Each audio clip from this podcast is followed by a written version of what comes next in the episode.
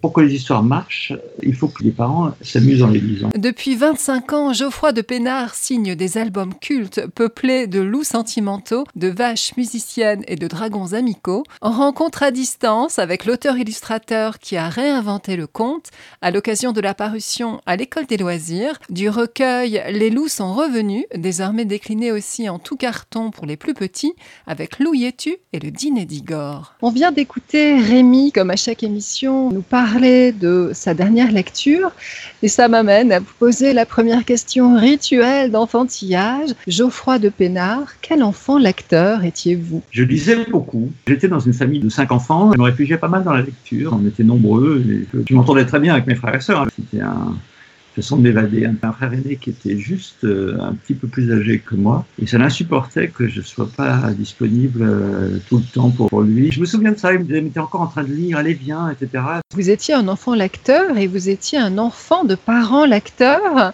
Votre maman vous lisait des histoires à vous-même et à votre fratrie.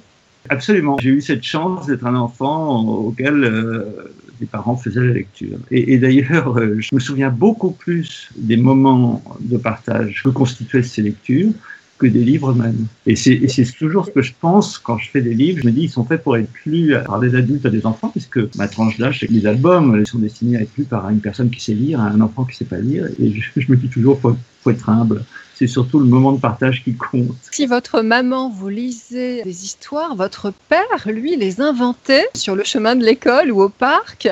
Alors, est-ce que vous pourriez nous parler d'un certain Aviono qui a eu, je crois, un épisode assez croquignolé avec l'archange Gabriel? J'étais élevé dans une famille catholique, on allait à la messe, tout ça. Mes parents étaient très croyants, je crois. Et quand même, euh, avec un petit peu quand même de subversion dans leur foi, parce que mon père nous racontait des histoires en y repensant après. Euh, qui n'était pas tout à fait dans le dogme. Et, en particulier, ce petit avionneau auquel vous avez fait allusion, donc c'était un personnage qu'il avait inventé, qui avait des ailes, qui lui permettait de voler. Comme un ange ou comme un super-héros? Non, non, je pense que c'est des hélices, parce qu'il me rappelle d'un épisode où il découpait le toit d'un autobus avec son hélice. Donc, euh, il volait comme un hélicoptère. Dans l'histoire à laquelle euh, vous faites allusion, là, avec l'archange Gabriel, il avait une grand-mère qui était extrêmement bigote, ce petit avionneau, et euh, il avait mis un micro dans son jeu. Il faisait comme s'il était lui-même l'archange Gabriel, évidemment pour dire à sa grand-mère qu'il fallait qu'elle garde son petit-fils, qu'elle lui cède ses caprices, etc. C'est pas la ligne du catéchisme, mais ça nous plaisait beaucoup. Quand vous aviez 7 ans,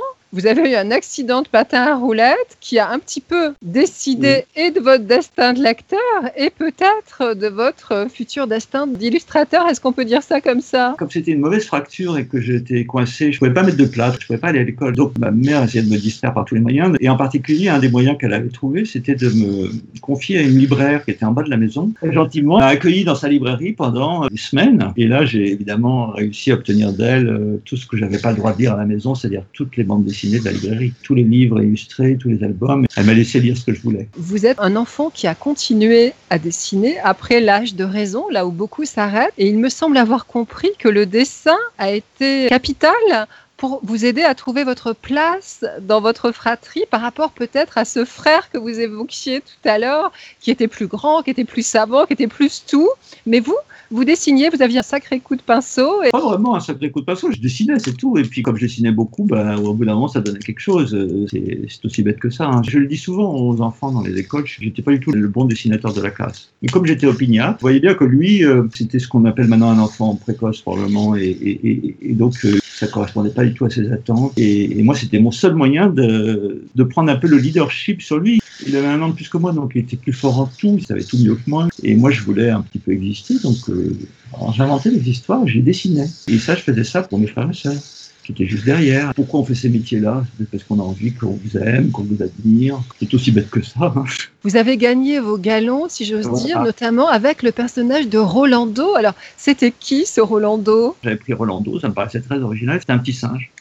Et euh, il avait toute une famille. Euh, voilà mais j'ai rien gardé. Alors je bénis toujours l'initiative de Claude Ponty qui a créé le Muse, justement pour que les dessins des enfants restent. Euh. Et moi, il n'y a que ma grand-mère qui a gardé quelques dessins de moi, parce que je racontais des histoires aussi à ma grand-mère. Je faisais des récits dans lesquels j'incorporais des dessins. Et elle gardait ça religieusement. Est-ce qu'on peut y lire des prémices de votre œuvre d'auteur? Ah ben non, il n'y a plus rien. Quand euh, je les ai récupérés, euh, j'ai trouvé ça nul. Je n'étais pas assez vieux pour me dire ça un jour, tu seras content de les avoir. Il semble que votre maman ait eu un rôle important puisque ce serait elle qui aurait encouragé votre vocation en vous inscrivant aux beaux-arts alors que vous étiez engagé dans des études beaucoup plus sérieuses et a priori euh, préférées par une famille lambda. Je suis né dans une famille bourgeoise. Et dans ma famille, soit on est euh, médecin, soit on est avocat, soit on est notaire. Et j'avais absolument pas d'idée qu'on puisse être euh, dessinateur, quoi. C'était un truc qu'on faisait pour s'amuser. Il fallait passer son bac, ensuite il fallait faire des études, c'était la tradition, quoi. Moi, j'ai fait un trimestre de sciences économiques. Et puis après ça, euh, j'ai fait un peu l'université buissonnière. J'étais à Nanterre en 69, 70. J'étais entouré par des bidonvilles. C'était glauque. J'ai lu quelques bouquins d'économie. J'ai assisté à ces grands cours dans les amphis. Je me suis mis à redessiner là dans les cours. euh. Et puis petit à petit, je me suis dit pourquoi à la fac pour aller dessiner. Je, je resté chez moi à dessiner. J'avais réussi, alors que c'est mon frère aîné qui aurait dû l'avoir, la chambre de bonne, quand même le truc de l'indépendance, euh, comme il avait été pendant toute sa scolarité euh, pensionnaire, il voulait profiter du confort de l'appartement. Alors donc j'ai réussi à avoir la chambre de bonne à sa place.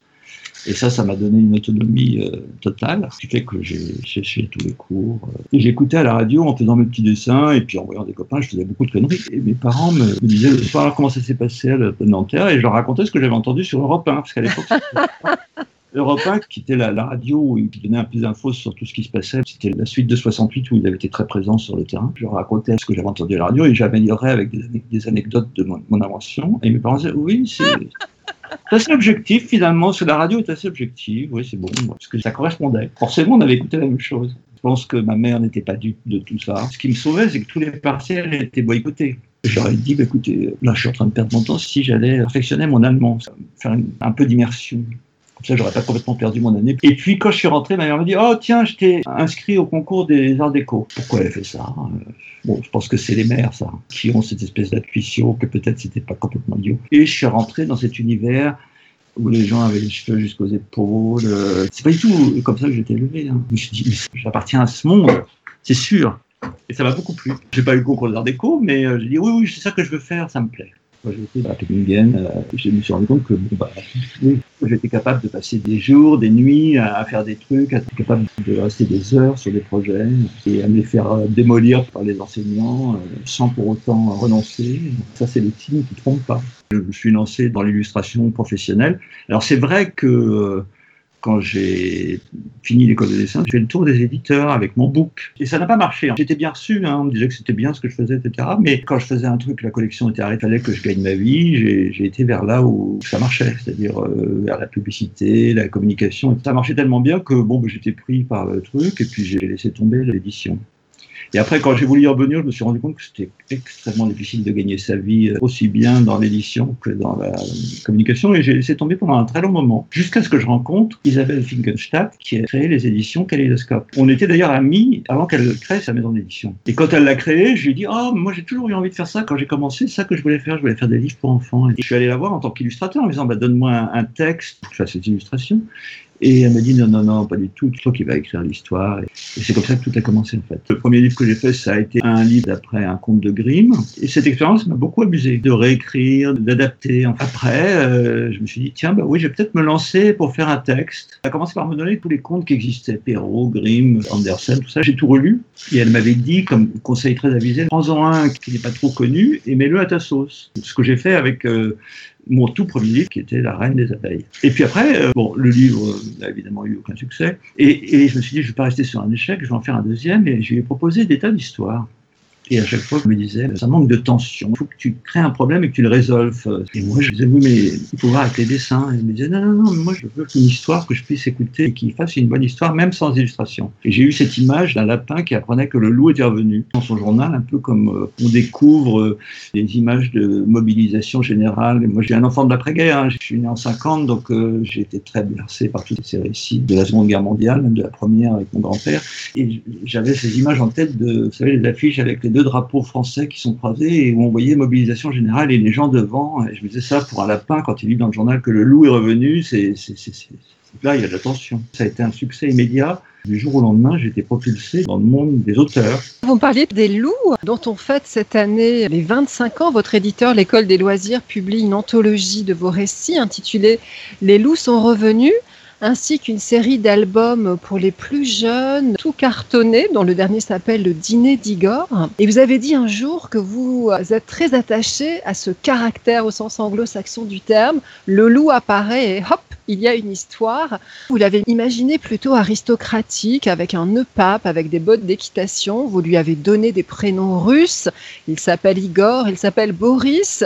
Est-ce qu'il est né d'emblée sous cette forme ou est-ce qu'il y a eu un long processus de recherche pour aboutir à sa genèse euh, Rien été prévu parce que j'ai eu cette idée de faire ce lapin qui lit le journal, qui voit que le loup est revenu, et puis de mettre les personnages des contes. Et puis le loup apparaît dans les trois dernières images, c'est tout. À l'époque, moi, il y avait un loup que j'aimais bien, qui était euh, le loup de Tex qui s'appelle Wolfie. Et si vous regardez bien, euh, vous verrez qu'il y a des énormes euh, connexions avec le mien. C'est le loup avec les bottes, le côté euh, le nœud papillon, le côté très élégant, etc. Parce que j'avais une vénération pour Tex Avery. Et donc je l'ai pris là, j'ai essayé de le mettre à ma sauce. J'ai fait d'autres livres qui n'étaient pas des histoires de loup. Et puis j'ai décidé que j'allais faire un autre histoire de loup parce que j'avais cette histoire qui m'est venue de ce loup sentimental qui n'arrivait pas à manger de viande probablement l'histoire la plus euh, proche du conte traditionnel. Il y a un côté initiatique, euh, puis à la fin, il barre la liste que lui a donné son père et il écrit ses propres vérités. Clin d'œil à mes lecteurs.